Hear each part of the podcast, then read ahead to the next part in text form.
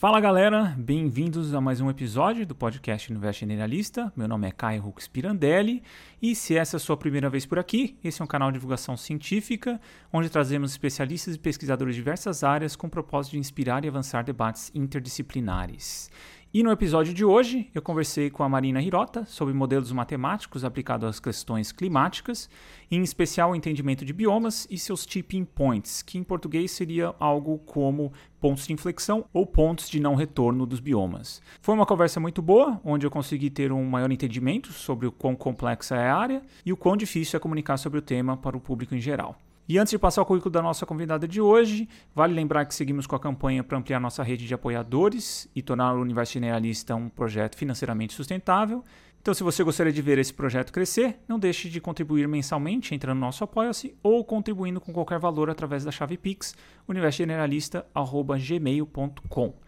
A Marina Hirota é graduada em Matemática Aplicada e Computacional pela Universidade Estadual de Campinas, mestre em Engenharia Elétrica pela mesma universidade e doutora em Meteorologia pelo CPTEC INPE.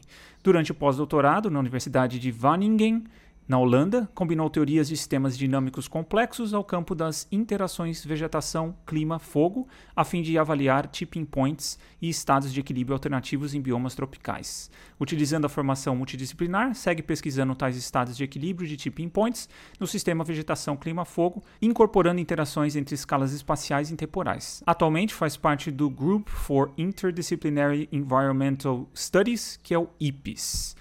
Então, se você está nos assistindo no YouTube, não deixe de curtir, seguir e ativar o sininho de notificação. E se você está nos ouvindo pelas plataformas de áudio como Spotify, não esqueça de nos seguir por lá para receber notificações de novos episódios. Lembrando que links para sites e livros relacionados a essa entrevista estão na descrição do episódio. É isso, pessoal. Fique agora com a minha conversa com a Marina Irota. Olá, Marina. Muito obrigado por aceitar o convite, bater esse papo. Bem-vinda ao Universo Generalista. Obrigada, Caio. Eu te agradeço super pelo convite. Fiquei super animada. Gravar podcast para mim é sempre um desafio. E, e bom, vamos lá, né? Vamos Beleza. Marina, você tem uma, uma carreira um tanto, uh, vamos dizer, talvez atípica, né? Mas eu, eu, eu queria conversar contigo para começar sobre a sua área de formação inicial, que foi a parte de matemática aplicada, correto? Sim. E, e eu queria saber de você como, como você enxerga a matemática e, e como ela te possibilitou Uh, navegar por diversas áreas até hoje, enfim, que talvez as pessoas às vezes tenham uma visão da matemática um pouco eh, restrita, ou uma coisa que restringe muito, né? E talvez isso tenha mudado muito nos últimos tempos, né? E eu acho que talvez você falar um pouquinho sobre, sobre essa sua vivência na matemática e as possibilidades que ela, que ela te deu. Então, Caio, o que acontece com a matemática é que eu sempre gostei muito de matemática, né? É, por natureza, acho que isso tem muito a ver com os professores que a gente tem. E eu sempre tive professores excelentes, assim, no colégio. E eu fiz Kumon, sabe? Muito tempo. Não sei se vocês conhecem e tal, mas é um Sim, é famoso. de matemática. É. é Na famoso. época não era muito. Minha mãe uhum. era a louca do Kumon. Mas ela ela colocou a gente e a gente sempre gostou muito. Nossa professora era ótima e tal. E aí o que aconteceu é que eu queria fazer uma faculdade que me possibilitasse continuar jogando vôlei, né? Porque eu, eu jogava vôlei, assim, num nível relativamente alto e tal. E aí eu fui procurar o que fazer, porque para minha mãe realmente jogar vôlei não era uma opção, assim, para a vida, né? Eu tinha que estudar e tudo. E aí fui conversar com várias pessoas sobre carreiras e tal. E aí conversei com um senhor que era oceanógrafo, pesquisador do Instituto Nacional de Pesquisas Espaciais, o INPE. E ele me disse, olha, ele me mostrou várias coisas do oceano, a parte física, e eu achei incrível assim. E aí ele me falou: se você não sabe o que fazer, faz matemática.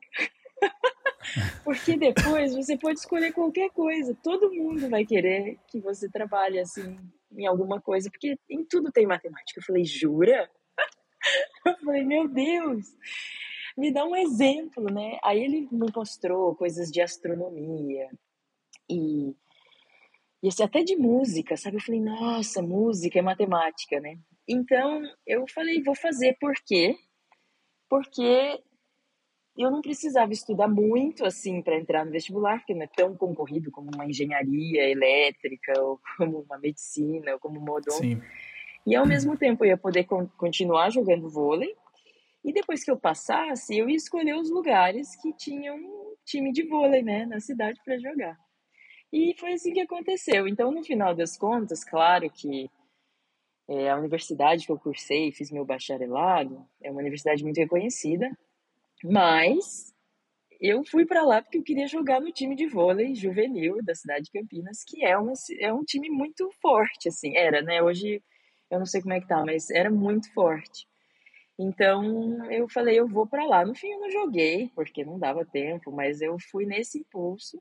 E no impulso de que, em não sabendo o que eu queria, a matemática ia me proporcionar muitas possibilidades. E no final das contas me proporcionou, né? Mas o que eu ouvia depois de outras pessoas não era isso. É que eu ia vir, virar uma professora de matemática, o que eu acho que é ótimo e lindo também. Uhum, uhum. Mas que não era o que eu tinha assim na cabeça. E aí realmente me abriu muitas possibilidades, né? Porque eu trabalhei no laboratório de bioquímica do exercício quando eu estava na faculdade, trabalhei com criptografia de bancos, trabalhei com inteligência artificial, trabalhei com, é, sabe, assim, muitas coisas, né? E, e até hoje. Aí as coisas só foram se expandindo. Eu fui agregando conhecimento de outras áreas, mas sempre usando, no mínimo, o que eu desenvolvi na graduação de raciocínio, de lógica, de como as coisas funcionam, né? Uhum. E aí, até agora que eu estou aprendendo a tocar um instrumento com meu filho, é, eu vejo como uma matriz de dados, sabe? Sabe quando você toca um instrumento de cordas, principalmente, é matemática uhum. pura, assim, para mim. Então, pode parecer meio loucura isso, mas eu acho que é só porque a gente confina as coisas em caixas, né? Então, matemática é mais uma caixa e não uma possibilidade de ver o mundo, sabe? Uhum. E quando você abre essa caixa, as coisas ficam muito mais leves, muito mais agradáveis, assim. E, e ajuda muito mais do que te atrapalha. Então, acho que é isso. Sim, pra é, mim, talvez. Isso é matemática. E você acha que essa, essa parte de. Em, em termos de atuação de, da matemática em vários universos tem crescido por causa dessa dos avanços tecnológicos e tudo mais com, com você acha que faz sentido isso? Eu acho que faz total sentido é, é que as pessoas ainda, talvez, assim, elas ainda estejam muito em caixas. Uhum. Mas o que a internet e todas essas possibilidades estão dizendo para nós é, é isso, né? Se a gente abrir a caixa, mesmo sem perceber que a gente abre essa caixa, a gente acessa uma quantidade de informações que sem o mínimo de raciocínio matemático você não consegue fazer. Mas a gente faz isso no automático, sem perceber que a gente está usando matemática, né? Sim, é, sim. E aí a gente vai se expandindo nesse sentido, mesmo sem perceber. Eu vejo que hoje em dia a possibilidade da gente usar matemática em outros, por causa de outros universos, é muito maior. É, eu, eu até vejo isso no, no próprio podcast, conforme, conforme eu vou, enfim, explorando áreas com, com cientistas e pesquisadores de, de áreas distintas, né? Aumenta para mim a percepção do que, que é matemática, apesar de ser economista, né? A matemática uhum. ainda, ela é, como você disse, é vista como uma caixinha, né? Uma coisinha que você acessa para determinados instantes você usar, mas é uma coisa chata que você tem que evitar usar. E não pega muito essa, essa capacidade da matemática de, de dialogar com o mundo, né? de, de transformar, de, de você entender o mundo e transformar ele a partir dela. Né? Para mim é uma coisa que fica cada vez mais clara conforme eu vou, vou, conversando com pessoas desde a área da física, eu acho que com, contigo, com a parte climática, acho que a gente vai explorar bastante isso, né? De como a gente consegue entender melhor o mundo, realidade como um todo, climas e tudo mais, através da matemática. A gente consegue criar enfim, noções de padrões de, de até para predição de coisas que vão acontecer, que podem acontecer, ou simplesmente raciocínio probabilístico, né? Então, acho que, que faz total sentido ver a, a matemática como esse, esse universo. Infelizmente, acho que na parte de educação em geral ainda, ainda é difícil passar isso adiante, ou talvez não tenham pessoas suficientes para fazer isso, né? É, o que eu vejo muito, assim, agora que eu tenho um filho pequeno, é que existe já um pré conceito uhum. Das pessoas, aí os adultos, no caso, que rodeiam as crianças, de que matemática serve para atrapalhar a sua vida, né? Mas eu acho que, que isso é, é, se perpetua no tempo por isso, assim.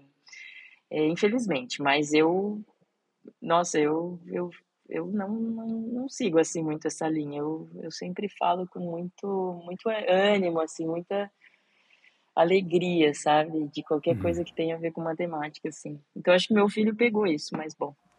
Legal. meu companheiro é. não. Não. é, não. E, é, não.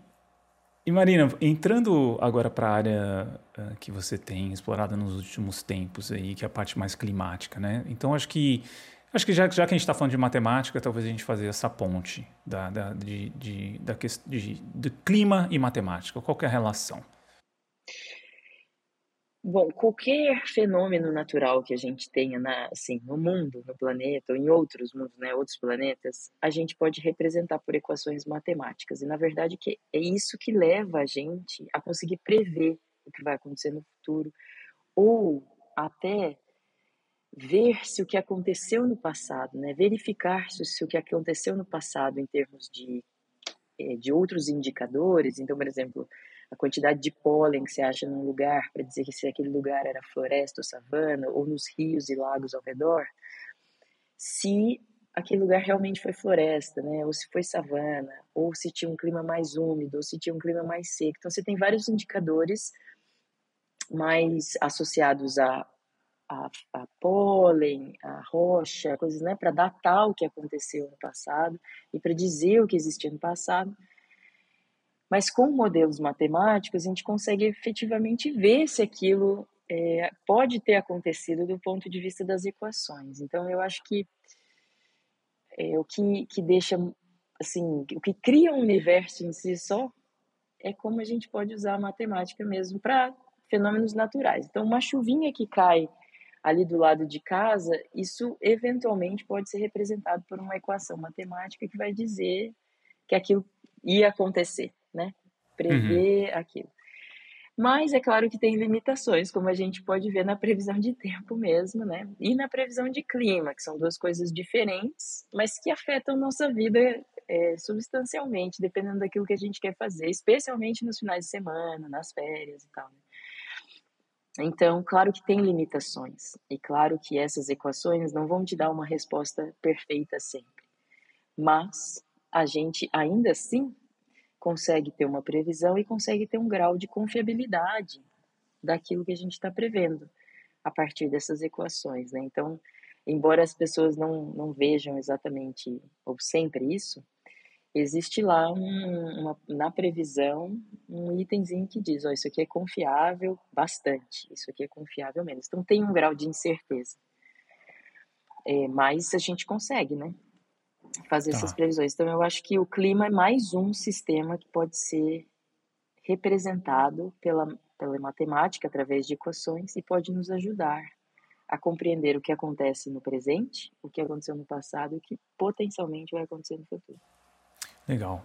E, e Marina, eu tenho sempre, assim, quando essas questões uh, que a gente está lidando com a questão climática, por exemplo, são inúmeras variáveis, são né, que, que, que, às vezes é muito difícil a gente ter uma, uma representação mental do que, que é aquilo e tudo mais. Tem alguma analogia que ajude a gente a entender melhor questões climáticas? Assim, você, eu, eu adoro analogias por causa disso, porque, porque muitas vezes você faz uma, uma, relaciona isso com outros fenômenos, outras questões que facilitam o entendimento. Tem alguma analogia que você gosta, que te ajudou a entender clima ou questões climáticas em geral? Sim, eu sempre uso duas, Caio. É, eu vou começar pela primeira, que é o nosso próprio corpo. Então, um sistema, do ponto de vista matemático, ele se comporta, dependendo de como ele é composto, ele se comporta, ele tem uma dinâmica que varia de acordo com leis universais, tá? Aí essas leis, elas podem cortar alguns termos dessas leis, deixar outros e tal. Então, com a atmosfera, que é um dos elementos do sistema climático, com os oceanos, com a superfície terrestre, existem leis governantes, tá? Uhum.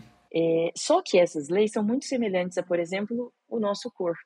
Então, acho que o nosso corpo, é, para mim, é uma das analogias, né? Só que o nosso corpo ele é fechado, o clima é aberto, certo? Então tem essa limitação. Mas o nosso corpo, por exemplo, ele, tem, ele também é um sistema e, portanto, ele mantém um certo equilíbrio. E nossa medida desse equilíbrio é a nossa temperatura, né? Uma das. Tem uhum. outras coisas, mas uma das é a nossa temperatura. Então, 36,5 é aquela temperatura, ou 37, né? Depende de cada um aí, que né? depende de cada pessoa que está que está assistindo, cada um considera um limiar, mas 30, ouvindo, né, no caso, 36,5, 37. Quando a gente começa a ficar com uma né, em estado febril, ou seja, essa temperatura começa a aumentar, o que, que o sistema do nosso corpo faz? Atua para voltar ao 36,5, certo? Senão, daqui a pouco você tem convulsão, você começa a ter, fica doente, assim, né? Mais gravemente doente. Então, o nosso corpo tem esse, e os sistemas, eles têm essa tendência de, de, de sair de um equilíbrio, então oscila, vai para cima e volta para o equilíbrio. E fica oscilando assim, né? Igual o tic-tac do relógio. Tic-tac, tic-tac, tic-tac. E o nosso corpo também oscila. A gente não está em 36,5 o tempo inteiro. Então, a gente está 36,3, 36,2. E isso vai oscilando dentro de uma média 36,5. Quando o corpo resfria muito, a gente treme. E a gente treme para conseguir ganhar de novo 36,5. Quando a gente sua muito, ou desculpa, quando a gente tá com uma temperatura mais alta, a gente começa a suar, né? Então toma um remedinho para suar e para aquela febre baixar. E aí o corpo vai trabalhando isso. Com a Terra é a mesma coisa, né? E o sistema climático que engloba vários elementos da Terra, então os oceanos, a atmosfera, a parte de gelo, a parte da superfície continental. Então, tudo isso é como se fosse nosso fígado, nosso coração, nossos, né? São, são elementos do sistema que agem para deixar o sistema Terra, o sistema terrestre, em relativo equilíbrio. É um equilíbrio dinâmico, oscila, mas está ali. Então, a nossa temperatura é 15 graus Celsius, era, né? Assim uhum. como 36,5. E o que está acontecendo agora é que essa temperatura de 15 graus Celsius, que quando eu pergunto, dificilmente as pessoas acertam 15 graus, sabe, cara? Tu fala 26, 20, sim, sim, né? Sim. É porque 15 é baixo, assim, né? A gente tem que contar com todos, toda a parte de gelo, inclusive. Então, por causa do efeito estufa natural, o natural, que sem o natural também a gente nem ia viver nesse planeta, porque nossa temperatura média ia ser menos 18, então, com uma temperatura de 15 graus, efeito estufa natural, o que vai acontecer é que isso oscila, oscila, oscila, né? E o que as pessoas falam muito na mídia, Acordo de Paris e muitos acordos e tal, é que a gente não pode passar do 1,5 mais, uhum, ou seja, uhum. ficar em 16,5. Passando disso, a gente vai ter consequências maiores. E quais são essas consequências? É como o nosso corpo querendo voltar ao equilíbrio o que o planeta vai fazer em todos os seus elementos é tentar voltar no equilíbrio. E isso se traduz, hoje a gente já observa, num aumento de eventos extremos, de temperatura, ondas de frio, ondas de calor. Então, é a forma do planeta tremer para voltar, né? Se está muito frio, que não é o caso, mas se ele está mais quente, ele suar, sabe? Que não, é só uma analogia, o planeta não sua, né, Caio? Mas, uhum. assim, de ele buscar esse equilíbrio sabe? Então, isso em relação ao nosso corpo. E a segunda ajuda a gente a visualizar o que é a atmosfera, né? E como essa atmosfera propaga to, todas as qualquer desvio, qualquer calorzinho que dê mais em um lugar vai fazer assim na atmosfera, tum. E a atmosfera vai oscilar igual uma corda, se a gente tivesse batendo uma corda para a criança pular. Uhum. Então, a outra analogia que eu sempre uso é um lago, que também é um sistema, mas é aberto e tem interface com a atmosfera, né? Só que a gente vê as ondinhas. Então imagina às 6 horas da manhã, um lago bem paradinho, e imagina que tem várias pessoas na volta do lago e elas começam a jogar umas pedrinhas assim, tuque, tuque, tuque. O que, que vai acontecer? Você vai ter ondulações, certo? Oscilações. E, uhum. essas, e essas oscilações, uma hora ela vai bater uma na outra, bater uma na outra, bater uma na outra, então imagina que nesse momento a gente tem diversas anomalias, né, acontecendo em vários lugares do mundo, e de acordo com a, essa mudança da temperatura, e essas anomalias propagam na atmosfera, assim como essas ondinhas no lago. E aí isso vai em cada lugar, causar ou ter um impacto diferente, né? Então a gente consegue visualizar o que está acontecendo na atmosfera através dessas ondinhas no lago, porque é bem isso que acontece, só que a gente não enxerga, sabe? E Entendi. isso vai também causar anomalias no nosso dia a dia, assim, né? Na, no clima do lugar, então na estação do ano, se tem ou se não tem, se está chovendo mais do que o normal, se está tá chovendo menos do que o normal. E também, é, assim, de acordo com, com o tempo daquele lugar, né? Que é diferente. O tempo, alguns dias e o clima, as estações, entre um ano e outro. Então, coisas de tempo, fenômenos associados ao tempo, né? Frentes frias, é, bloqueios, que é quando você tem uma, uma, uma falta de chuva muito grande, bloqueios atmosféricos. Isso vai começar a acontecer e as pessoas vão começar a notar. Mas tudo isso é de acordo, primeiro, com uma tentativa do sistema terrestre de regular essa anomalia de temperatura que a gente está tendo e que não está voltando, né? Por mais que, se, que, que, que isso que tenha essas, tenha essas interações do sistema terrestre, isso não está acontecendo. Como né, se propagar no espaço e no tempo a partir dessas ondinhas e afetar lugares diferentes, né? A partir de, então, uma coisa que se reforça, a temperatura global aumenta, as coisas bagunçam, as coisas bagunçam, isso vai reforçar a bagunça de um lugar para o outro e potencialmente continuar aumentando a temperatura do planeta. Tá, então a gente passa parte desse pressuposto de que os biomas eles são interdependentes de alguma forma, né? Tipo assim, então o que acontece num bioma, ele quanto mais extremo for, possivelmente essa essa variável né? Ele vai mexer com uma variável que vai afetar outros biomas em outros lugares do mundo e isso vai se propagando. Acho que talvez seja essa analogia, né? Da, da propagação dessas, dessas coisas. E, e eu acho, é, em, talvez assim, uma, uma coisa que eu, que eu já conversei com pessoas... Uh, são pessoas formadas que têm uma formação uh, razoável em matemática e tudo mais, que às vezes eu sinto delas como se essas analogias ou essas interpretações elas fossem algo imaginário, ela fosse assim, deve acontecer, né?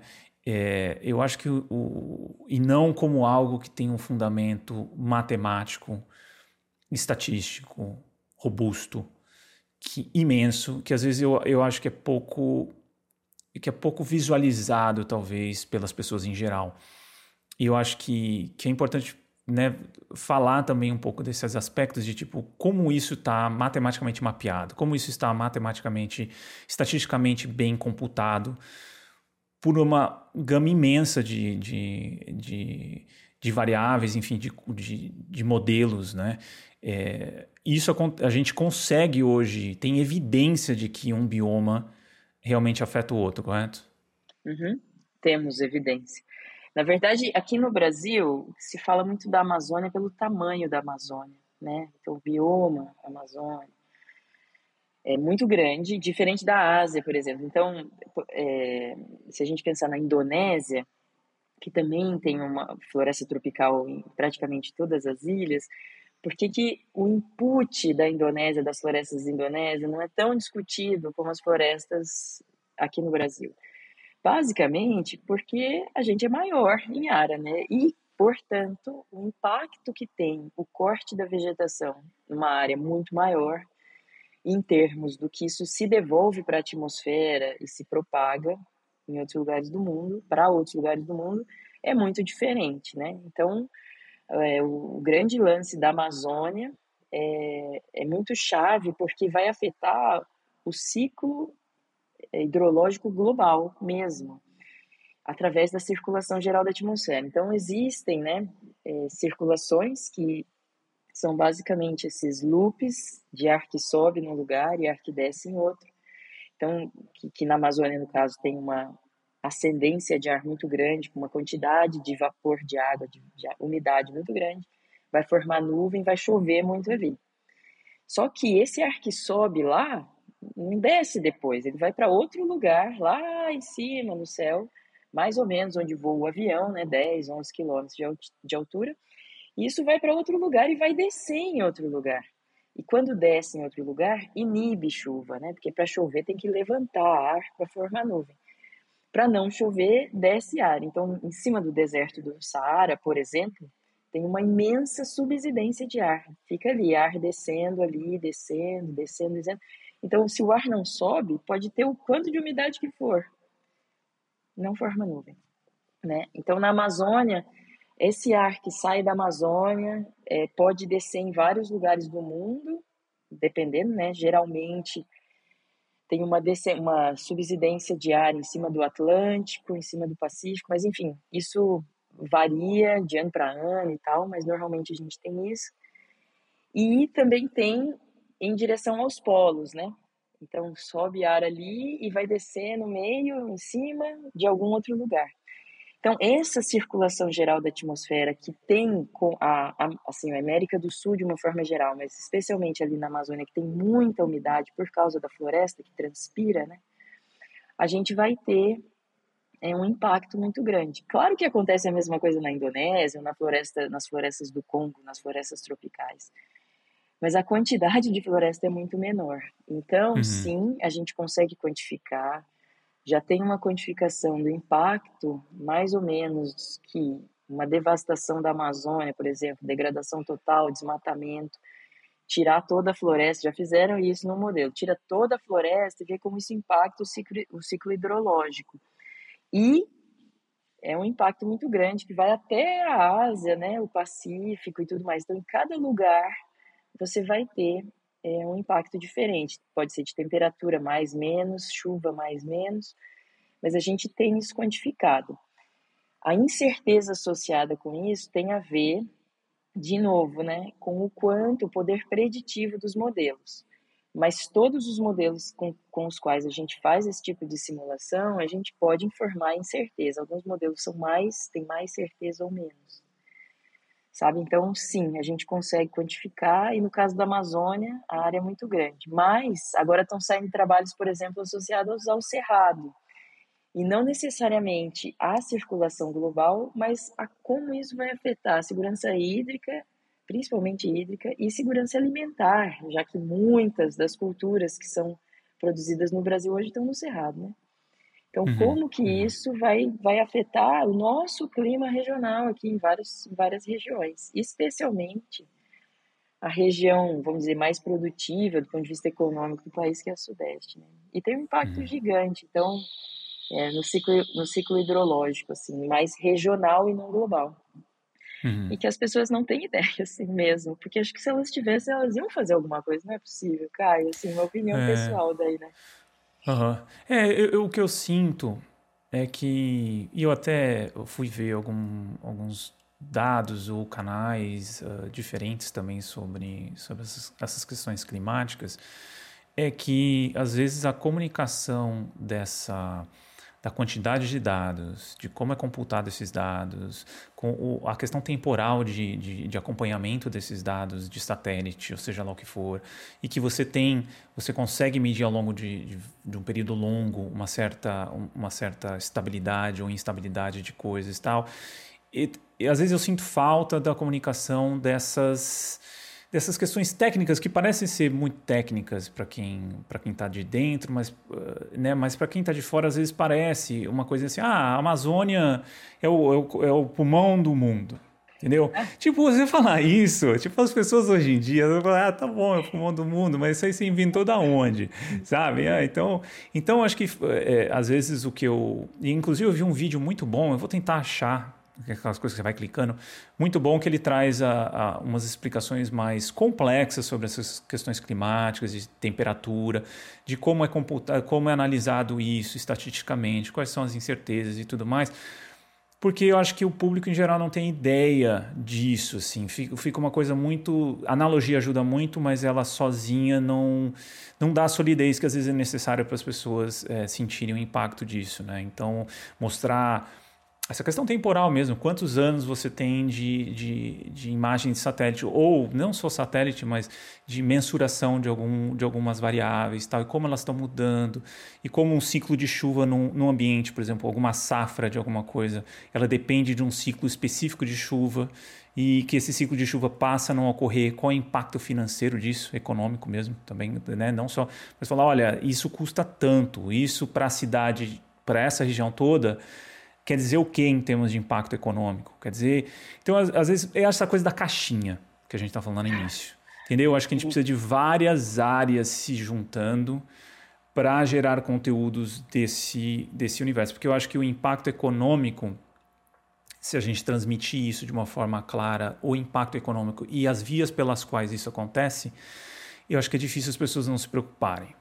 Né? Então, enfim, eu acho que essas caixinhas estão muito presentes. É, esse podcast é muito é, tentar quebrar elas, mas eu acabo fazendo isso. Assim, é o público que vai ouvindo acaba não tendo tempo de de eh, fazer essas eh, conexões entre as áreas, mas para mim fica muito claro conforme eu vou falando com pessoas da física, da, da antropologia, sabe? De, que, que a coisa ainda não acontece. Essa parte interdisciplinar ainda para mim é um, muito mais um discurso do que uma coisa que acontece.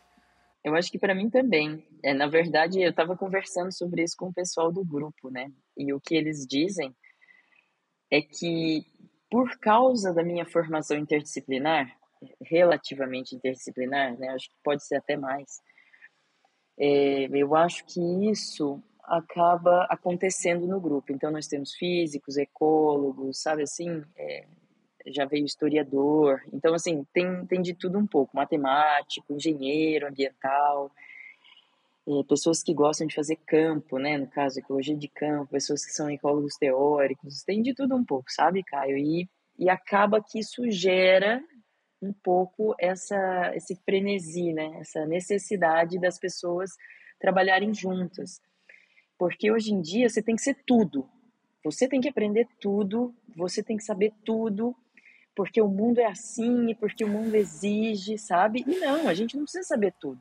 Né? Então, você, ou você vai aprender muito de uma coisa só, que eu acho que eu, eu, vejo isso acontecendo muito na medicina, que a pessoa vai cada vez se especializando mais, mais, e talvez isso precise ser assim, tá? Eu tô falando que em não. Algumas áreas, acho que sim. É. Sim. E, por outro lado, um, um, cientista do sistema terrestre, como eu, vamos dizer, me autodeclaro hoje, né? Assim que eu me vejo. O que você tem que saber como cientista do sistema terrestre? Tudo, né? Você tem que saber sobre gelo, você tem que saber sobre é, assim, fenômenos atmosféricos, oceânicos, você saber tudo. Não dá. Né? Então, eu acho que intrinsecamente, você ser cientista do sistema terrestre, você trabalhar com o sistema terrestre de alguma forma, está implícito que você vai ter que dar mão para outra galera, assim, sabe? Não tem muito jeito. Então, nesse sentido, isso que você falou dos economistas, né? Eu tenho uhum. trabalhado com economistas agora também. E a gente está publicando até um trabalho agora é, sobre isso na Amazônia. E eles participam, uma parte desse, desse grupo participa de uma iniciativa que está localizada na PUC Rio, né, centralizada lá, que chama Climate Policy Initiative, CPI, CPI. E eles fazem essas contas todas que você está falando, sabe? Mas, de novo, são relatórios que estão ali no site, né? Sim, sim, sim, Entende assim? E que não necessariamente vão chegar nas pessoas que precisam. Então, eu tenho conversado com alguns cientistas, não é a maioria, infelizmente, mas nesse movimento de, de fazer ciência para fomentar políticas públicas, sabe?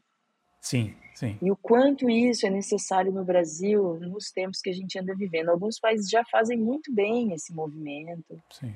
É, por exemplo, na Suécia existe um centro que é muito é, é, é basicamente para isso, mas isso também exige um perfil de um cientista ou de um profissional, mesmo que não seja cientista, que esteja disposto a fazer isso, né? Uhum. E assim, deixar de estudar ali aquele fenômeno bem, bem particular e realmente focar na ciência, que pode ser de base, mas que vai se traduzir depois em alguma coisa que fomente políticas públicas, porque é o que você falou, né? Às vezes tem um tomador de decisão que está lá querendo um dado. Então, por exemplo, onde ficam as regiões alagadas do Brasil? Porque ele precisa desse mapa para fazer licença ambiental para as pessoas construírem. Então a gente fala, regiões alagadas são muito importantes. Não, não degrade. Tá bom, mas onde é que elas estão? Né? Uhum. É o uhum. básico. Na nossa cabeça o mapa está claríssimo, mas não Sim. tem esse mapa. Então quem toma a decisão não tem que fazer, né? Porque se isso é um item de liberar a licença do checklist, é um, libera a licença se não está em área alagada, como é que ele vai saber? E porque às vezes não é alagado na superfície, é um Sim. alagado abaixo da superfície, né? Então, e, e são áreas importantíssimas para o reabastecimento dos aquíferos, para o lençol freático, para reservatórios, para um tantão de coisa. Aonde é que estão? Vamos ver, vamos ver, Caio. Onde é que você acha que estão as regiões que mais alimentam os aquíferos que alimentam São Paulo, região, vamos dizer, do estado de São Paulo? Uh, olha, sou ignorante nisso, mas centro-oeste? Justo, Planalto Central. É, porque eu tinha, então, mas enfim, você errado. Mas porque eu, eu tenho amigos lá, enfim, então eu, eu, tá chute, eu não chutei, não foi um chute, né? Nossa, o cara é. Não, eu, eu já, já ouvi muito isso, pessoal, no, no, no Cerrado também. Eu tenho amigos lá, enfim, eu tenho um terreninho lá também, então acaba chegando para mim esse tipo de informação, tá? Então, não foi um, então cara, mas um é isso, mas é que você vai conectando as informações. É. Agora, as pessoas acham que às vezes vem da Amazônia a maior parte da água. Tudo bem, talvez da atmosfera um pouco. Mas do, do below ground, que é outro universo por si só, né? É o, o que está abaixo da superfície, que é outro universo que a gente não enxerga também, né? A gente não sabe de onde está vindo é. a água que a gente usa, entende? Então, mas é isso, né? Se você. A gente precisa arrumar tempo também e precisa aprender a comunicar com pessoas que sabem comunicar para a sociedade. Nós não, não somos necessariamente os vetores de comunicação para a sociedade, mas esse tipo de iniciativa, como um podcast assim, uhum. eu acho que é uma forma de fazer isso. Então, é, eu eu procuro fazer de todas as formas, porque eu não sou uma pessoa que sabe fazer isso diretamente, eu estou aprendendo, uhum. né? Uhum. Mas eventualmente a gente vai ter que começar em, em audiências públicas, apresentar projetos diferente do que a gente apresenta em artigos científicos, para que as uhum. pessoas tenham realmente acesso ao que é importante. Uhum. Porque não é que elas não é. sabem as, as coisas, é porque elas precisam se conectar com a informação. Né? Então, eu acredito é. muito que, que, é, que o perfil do cientista para fomentar esse tipo de ações, de ação, de projetos e tal, é, precisa também ser uma coisa construída aqui no Brasil. E eu vejo que está tá chegando, mas ainda muitos cientistas têm outro perfil está tudo bem, né? Viva a diversidade, está tudo bem, sim, mas precisamos sim, sim. alimentar hum. isso com carinho, porque vamos precisar é. cada vez mais no futuro. Já precisamos agora, né? Sim. E no futuro eu acho que precisaremos mais. Mais e mais e mais. É, é eu, eu, eu enfim, o podcast aqui acaba sendo não por público leigo, né? Acabou abrangindo tipo áreas muito mais complexas e tudo mais, acaba não sendo por público leigo, mas eu acabo explorando coisas que, como a, por exemplo, a parte de comunicação científica, eu sempre vou na parte de evidências de comunicação científica em geral também. E recentemente saiu até um artigo falando disso, das estratégias de comunicação científica funcionam ou não funcionam. E uma das coisas que eu vejo muito nessa questão climática é a questão do, do medo, do alarde né? Uhum. Olha, tal coisa. Isso já, já deu um tiro, já, já, saiu pela culatra já esse tipo de estratégia lá atrás naqueles documentários de que ah, em 2000 e tanto o oceano vai ter subido não sei quantos metros e a galera olha e fala, e aí? Né? E ficam tocando esse trecho infinitamente e eles têm aí no final você vai fazer o quê? Fala, não, não, a comunicação também é feita dessa forma, eu acho desde essa coisa do negacionista e do eu acho que é um não existe evidência de que isso funciona bem. Pelo contrário, tem inúmeras evidências que isso não funciona. Então, acho que tem várias questões que eu acabo não tendo tempo, porque, enfim, meu ganha-pão está longe de ser isso aqui, né? É, mas que falta essa caixinha, entendeu? Vamos abrir a caixinha de comunicação que a gente tem de evidências para comunicação científica, que tem muito disso. Né? Tem estudo sendo feito, não está na mão, não vai estar tá na mão, mas tem como buscar. Né? Então, às vezes, essa integração com a própria evidência fora da sua área, quando você vai adentrar outra, fala, pera lá, deixa eu ver o que, que tem de evidência para outras áreas. Às vezes sinto falta, mas eu, é o que eu gostaria muito de ter tempo para fazer. Né? Outro dia eu fui numa escola falar sobre economia, eu comecei com Big Bang, entendeu? Para uhum. o pessoal que estava se formando. E fiz a conexão da economia, falei assim, o que, que você acha que tem a ver a física com a economia? E construir a coisa toda. Só que é isso, é um dia que eu fui lá convidado e fiz. Adoraria ter tempo, mas né, é, é complicado. Mas, enfim, é, é, o que a gente tem, né? eu acho que se tu conversares com os cientistas que estão nas universidades, principalmente, mas também em outros lugares, né? É, a, a quantidade de tarefas para as quais Sim. nós não fomos treinados, é, o que a gente tem que desenvolver na universidade, não necessariamente naquilo que a gente foi treinado, eu não estou falando da aula, né? Da aula a gente pode ser treinado para isso na medida que a gente quiser, né? A gente pode cada vez se tornar melhor professor, professora. É, mas estou dizendo assim, de parte administrativa, gestão de pessoas que a gente tem que fazer, é, é, provavelmente as pessoas vão falar a mesma coisa que tu tá falando, assim, sabe, Caio? Que não tem tempo mesmo, né? Sim. Porque isso é muito cobrado da gente enquanto cientista. Então, a gente vai fazendo na medida do possível. Ainda assim, acho que é muito importante e que esse sensacionalismo, né, ou é o negacionismo ou é o sensacionalismo. As duas coisas podem vir juntas, porque o sensacionalismo pode vir para os dois lados. É, o que eu acho é que a gente, me parece, assim, que a gente é um pouco treinado a ser assim, é, influenciado, né, mais influenciado, assim, viver em bolhas. E, e agora isso está muito evidente, né, pela eu acho que tem muita polarização da informação e tudo. É, a gente é treinado meio desde cedo porque a gente vive em caixas, então a gente não está treinado a pensar fora da caixa, sabe, cara? Então é mais confortável a gente achar uma caixa, falar, hum, bem gostoso aqui, né? Ou negando o que já se tem evidência, mesmo com incerteza associada, ou né, virando assim uma pessoa que sem base nenhuma também vai falando as coisas assim de uma forma sensacionalista, dizendo que o mundo vai acabar, que não sei o que, não sei o que lá. E aí você pergunta, por quê? Você não faz a menor ideia, ela só está ali reproduzindo uma fala. Então, a gente, eu, eu vejo muito assim que o sistema educacional pro, promove isso, tá? É, porque a gente tem que ser bom em matemática, né?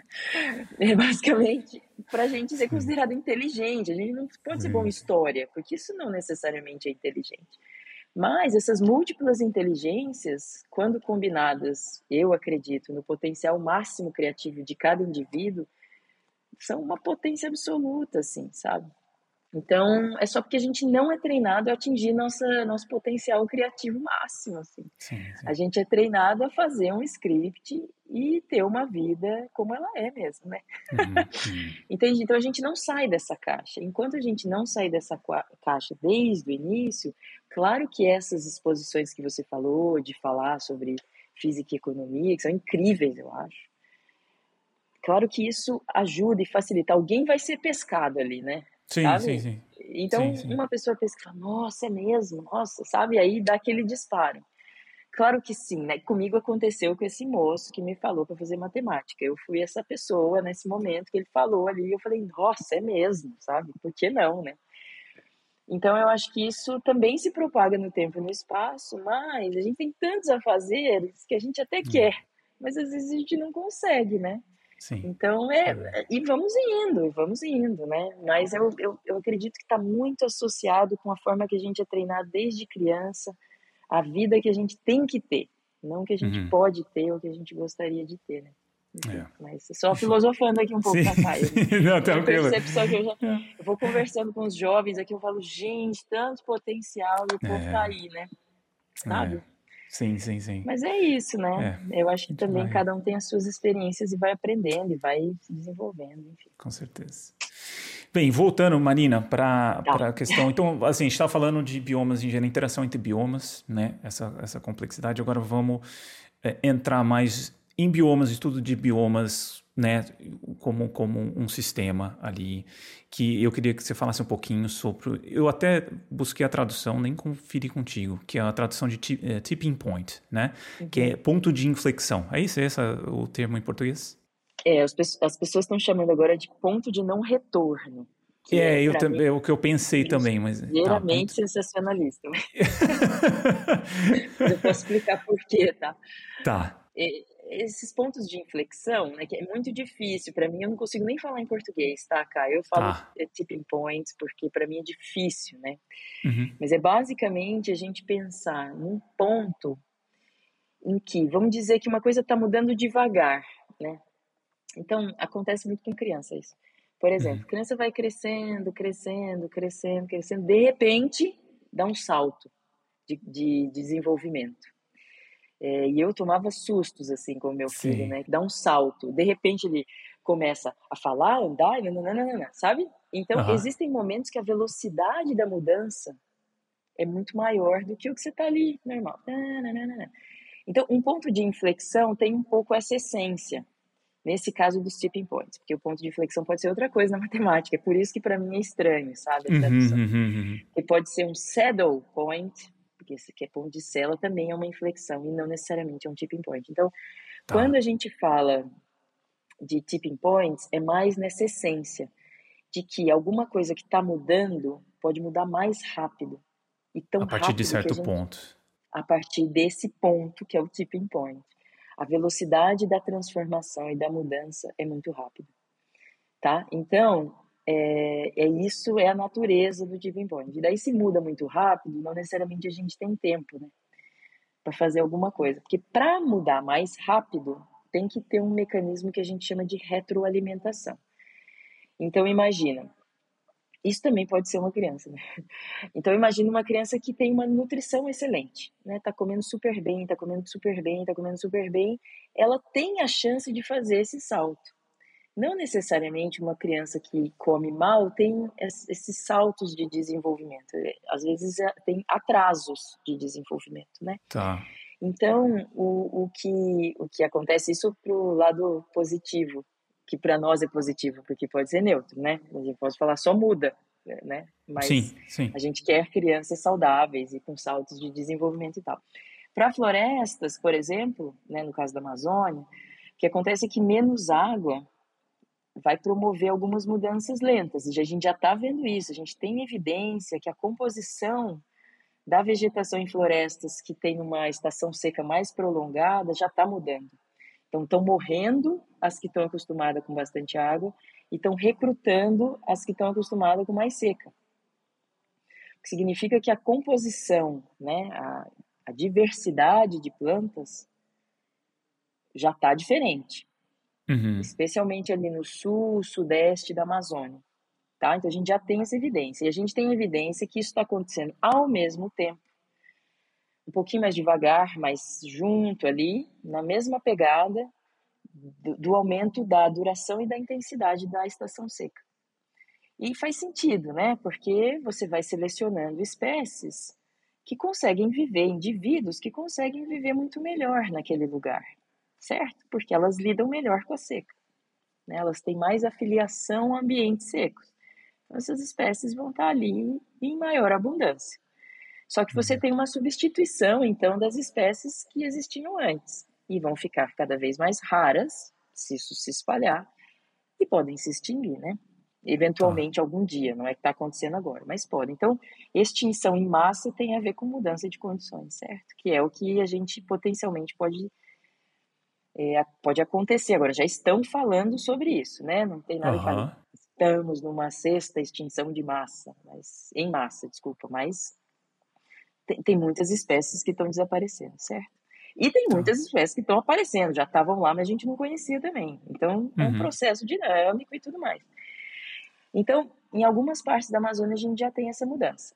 Então, imagina que está mudando devagar, a estação seca já está há 15 dias, dando números, né? 15 uhum. dias mais longa no sudeste da Amazônia, sul, sudeste da Amazônia. Uhum. Isso já está fazendo a, a vegetação responder, certo? Certo. Acontece que quando a gente fala de tipping point, pode ser mais um ponto que parece que vai ser tudo gradualzinho assim, mas a partir desse ponto, isso, esse, essa perturbação que é a, o aumento da, e a intensidade da, da estação seca, pode ser mesmo que suave, isso pode disparar um loop de retroalimentação que isso vai fazer com que você tenha menos floresta, menos floresta, menos água, que já é menos água, né? Já está mudando a água, uhum, entendeu? O ciclo hidrológico. Menos água, menos transpiração, menos chuva. Então já vai influenciando outros componentes desse subsistema e isso reforça a perturbação inicial que é menos árvores. Então fica nesse loop e aí menos árvores, menos isso vai caminhar, vai ter uma trajetória para um, uma outra configuração, que pode ser um sistema menos diverso, um sistema que sustenta menos árvores, certo? Uhum. Então, esses tipping points, necessariamente, para ter essa dinâmica mais rápida, precisam estar associados a mecanismos de retroalimentação. Sem esses mecanismos de retroalimentação, a dinâmica não fica mais rápida, entende, cara? Uhum, uhum, uhum. Então, é, é, basicamente isso, né? É você ir mudando devagarinho e parece que você vai continuar devagarinho, mas de repente faz assim, bum, e cai de uma hora para outra. Tá. Então, apresenta uma dinâmica mais rápida e por isso é um ponto especial chamado ponto de inflexão ou não retorno. E por que que eles falam não retorno? Porque imagina uma coisa que é assim, ó, que responde linear. Então, vai caindo, vai caindo junto, né?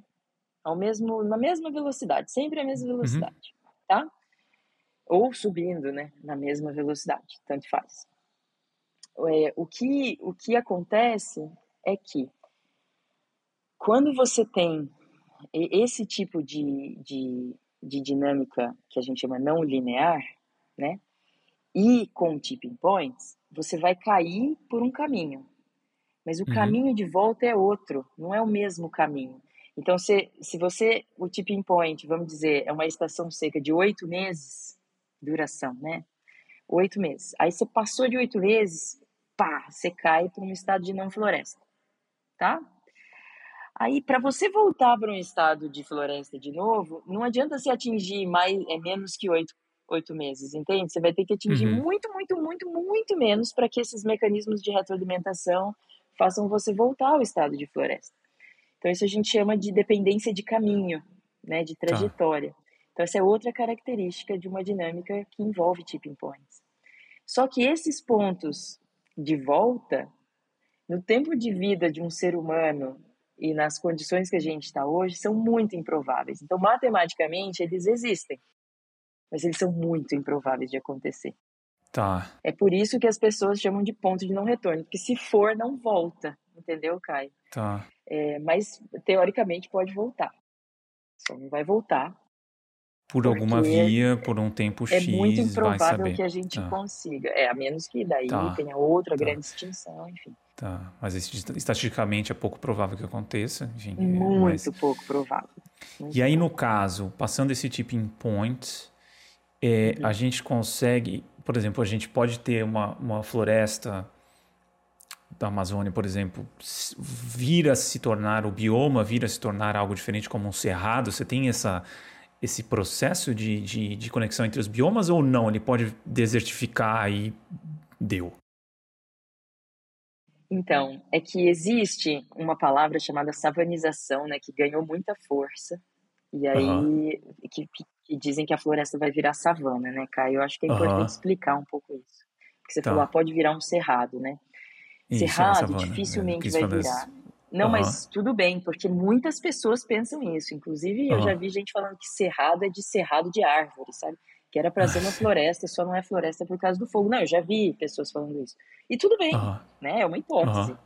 Uhum. Eu nunca vi ninguém mostrando essa hipótese. Eu acho que todas as hipóteses e perguntas são válidas, a gente precisa testar, né, Caio?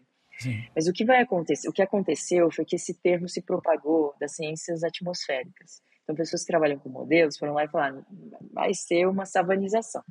Uhum.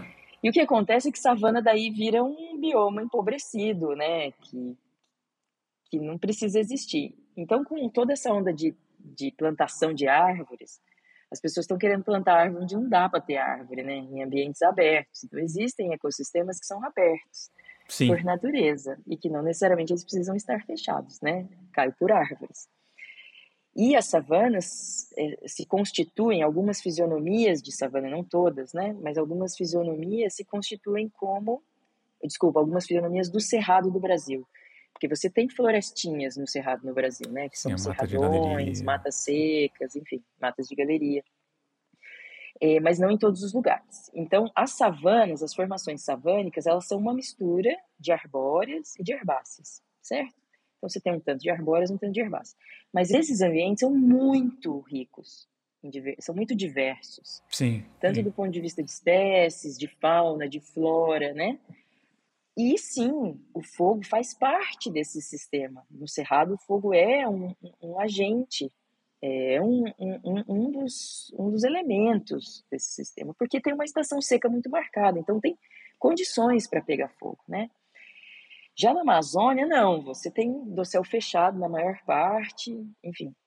É, tem algumas savanas amazônicas, mas é, é pouco, tem ambientes alagados, então tem uma heterogeneidade, mas é sempre com dossel fechado. Então, essa umidade não promove fogo. A quantidade de raio que cai na Amazônia podia disparar um montão de fogo, sabe, Caio?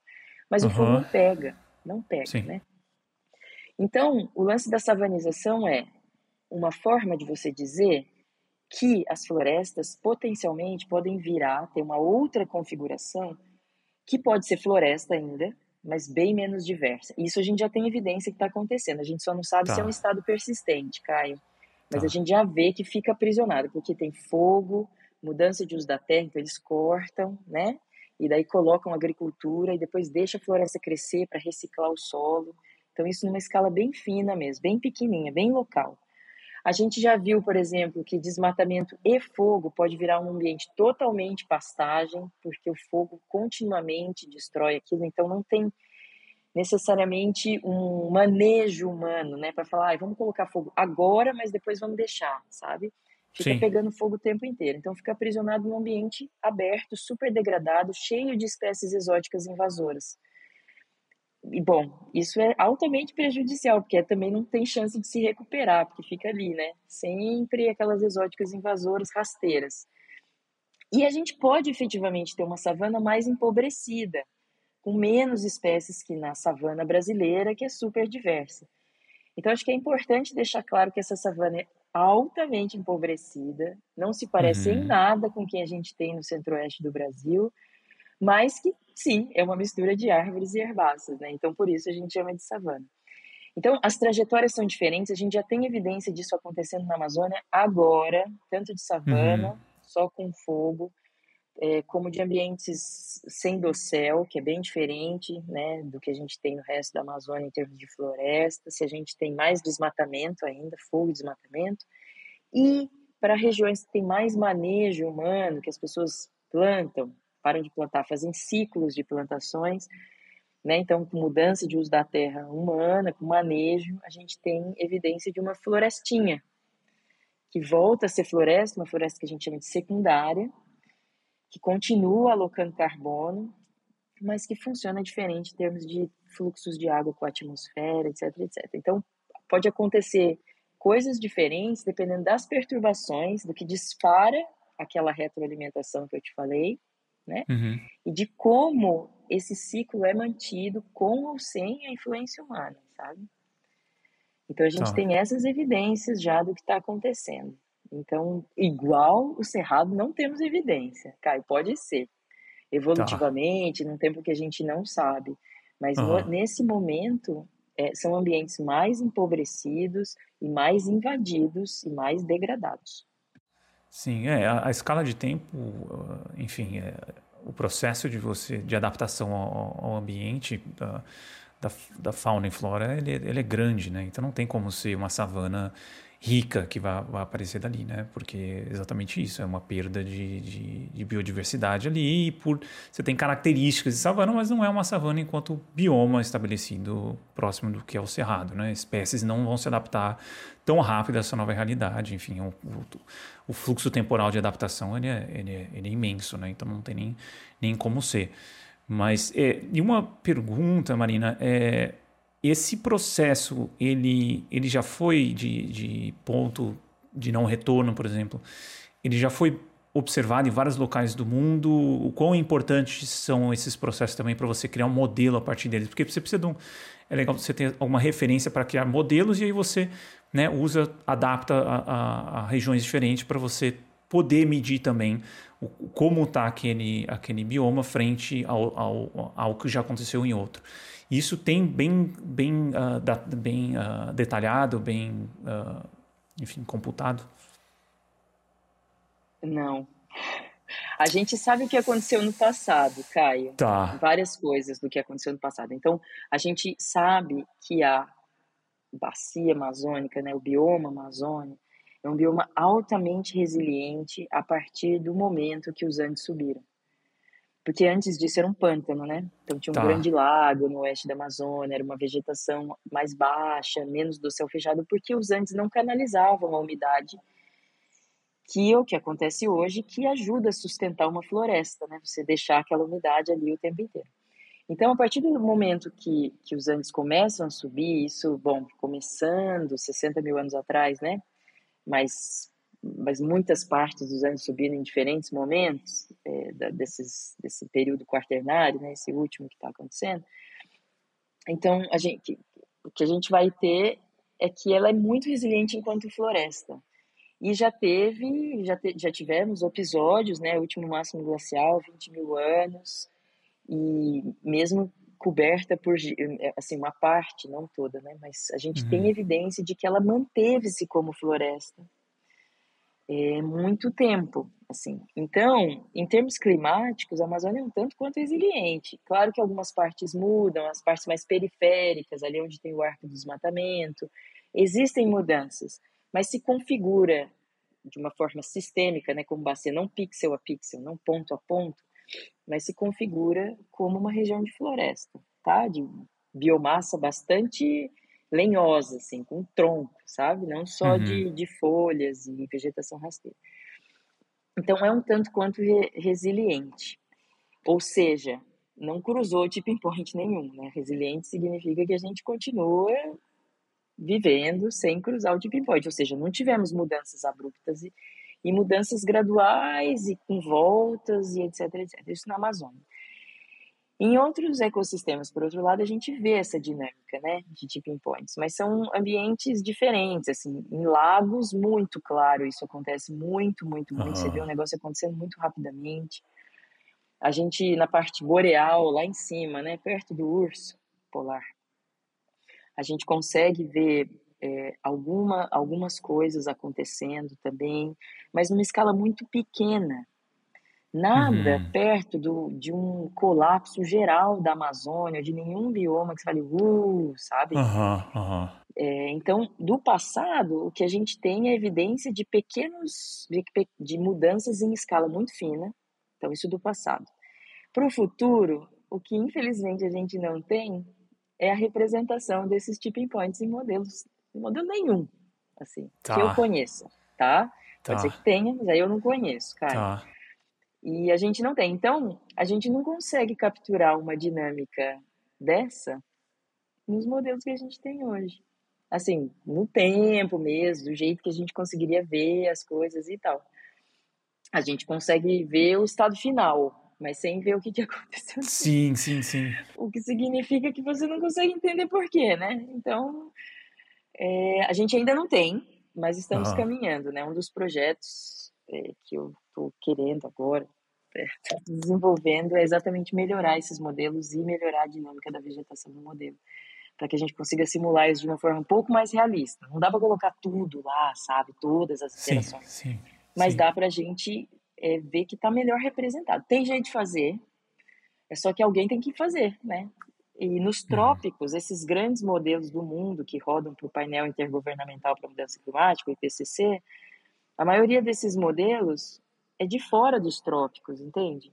Sim. Então é claro que ele não vai ser bom para os trópicos, né? Porque eles estão preocupados com o que vai acontecer com eles, né? Entendeu? Com a vegetação deles, com a agricultura, com uma série de coisas.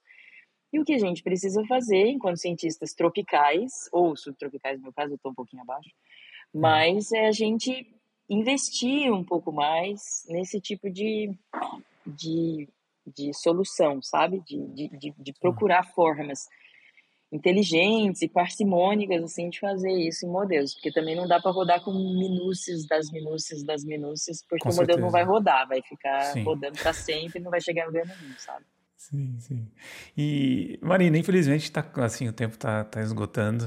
É, é, um tema que, enfim, com certeza eu, eu quero explorar mais, mais a fundo. Eu acho que de, de ter preparado que visto algumas publicações suas me, me inspirou. Uma última pergunta que eu teria para você uhum. é sobre quais são os maiores desafios para coletar, coletar dados climáticos no Brasil hoje? Existe algum desafio? Existe uma coisa que se fala, olha, isso aqui a gente não tem, precisava ter, enfim?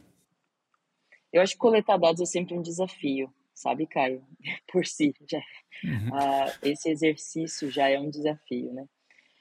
Mas eu acredito assim que nós agora temos uma rede de estações meteorológicas que nos ajudam a ver como os produtos de satélite e produtos que vêm de modelos já também em relação à chuva, temperatura, essas variáveis mais meteorológicas, como que isso está bem representado ou não nesses, nesses produtos. Então, acho que a gente está bem abastecido em várias regiões do Brasil, tá?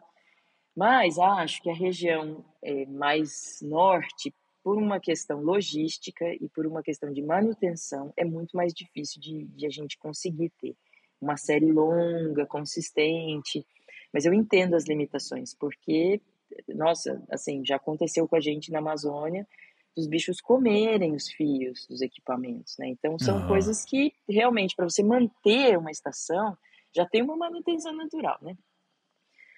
É, mas num lugar que é remoto, que é difícil acesso, que é longe, é mais difícil ainda, né? É mais desafiador. Mas eu acho que é, esse monitoramento das variáveis meteorológicas é fundamental, tá? E eu acho que a gente ainda está devendo nessa região norte, mesmo as que tem a gente ainda está devendo. Acho que pode melhorar e tem espaço para melhorar. Agora, medir parâmetros de vegetação em qualquer lugar também é um desafio muito grande, alguns mais, outros menos. A logística às vezes é muito difícil e acredito que, que a gente ainda tem um longo caminho, porque quase não tem base de dados para os trópicos de uma forma geral, não só para o Brasil. Então, é, investir em ciência do, né, de trabalho de campo para medir isso, para calibrar modelo depois é fundamental. E tá todo mundo querendo, sabe? Assim, é, fora do Brasil, quem, quem quer melhorar modelo quer fazer isso. Agora, além dos dados, Caio, o que eu acho que o que a gente precisa mesmo é se unir em diferenças, sabe? Se unir nas nossas diferenças enquanto cientistas de áreas diferentes. Que eu acho que ainda é, no Brasil, eu vejo que existem iniciativas, o povo quer, quer, quer, mas não dá certo, sabe? Ainda não. Uhum. Eu acho que uma iniciativa muito é, bem sucedida no Brasil, que não é governamental, é o MAP Biomas, que é uma iniciativa de mapear os da terra no Brasil. E eles fazem isso com uma maestria, porque tem, de, tem informação de tudo lá. É uma rede de interações incrível, assim. Então, acho que eles fazem bem, é um modelo a ser seguido.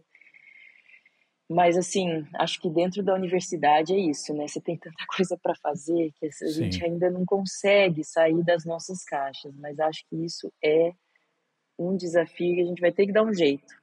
Porque isso urge, assim. Então, acho que, assim, comparando, os dados são bem desafiadores, tá? tá. Mas é, a gente se unir no que a gente é diferente é um desafio que transcende, para mim, instrumentos de medida, né? Requer boa vontade, é, desconforto, incerteza. É tudo que a gente não quer fazer, né, cara? É tudo que, que promove a distância. Sim, sim, sim. Mas é o que eu acho que a gente precisa fazer com força e já devia ter começado. Então, essa aí, é, para mim, é um dos maiores desafios. A conversa entre cientistas de diferentes áreas, né, deixando várias coisas de lado e dispostos a realmente fazer alguma coisa que vai ajudar o planeta, sabe?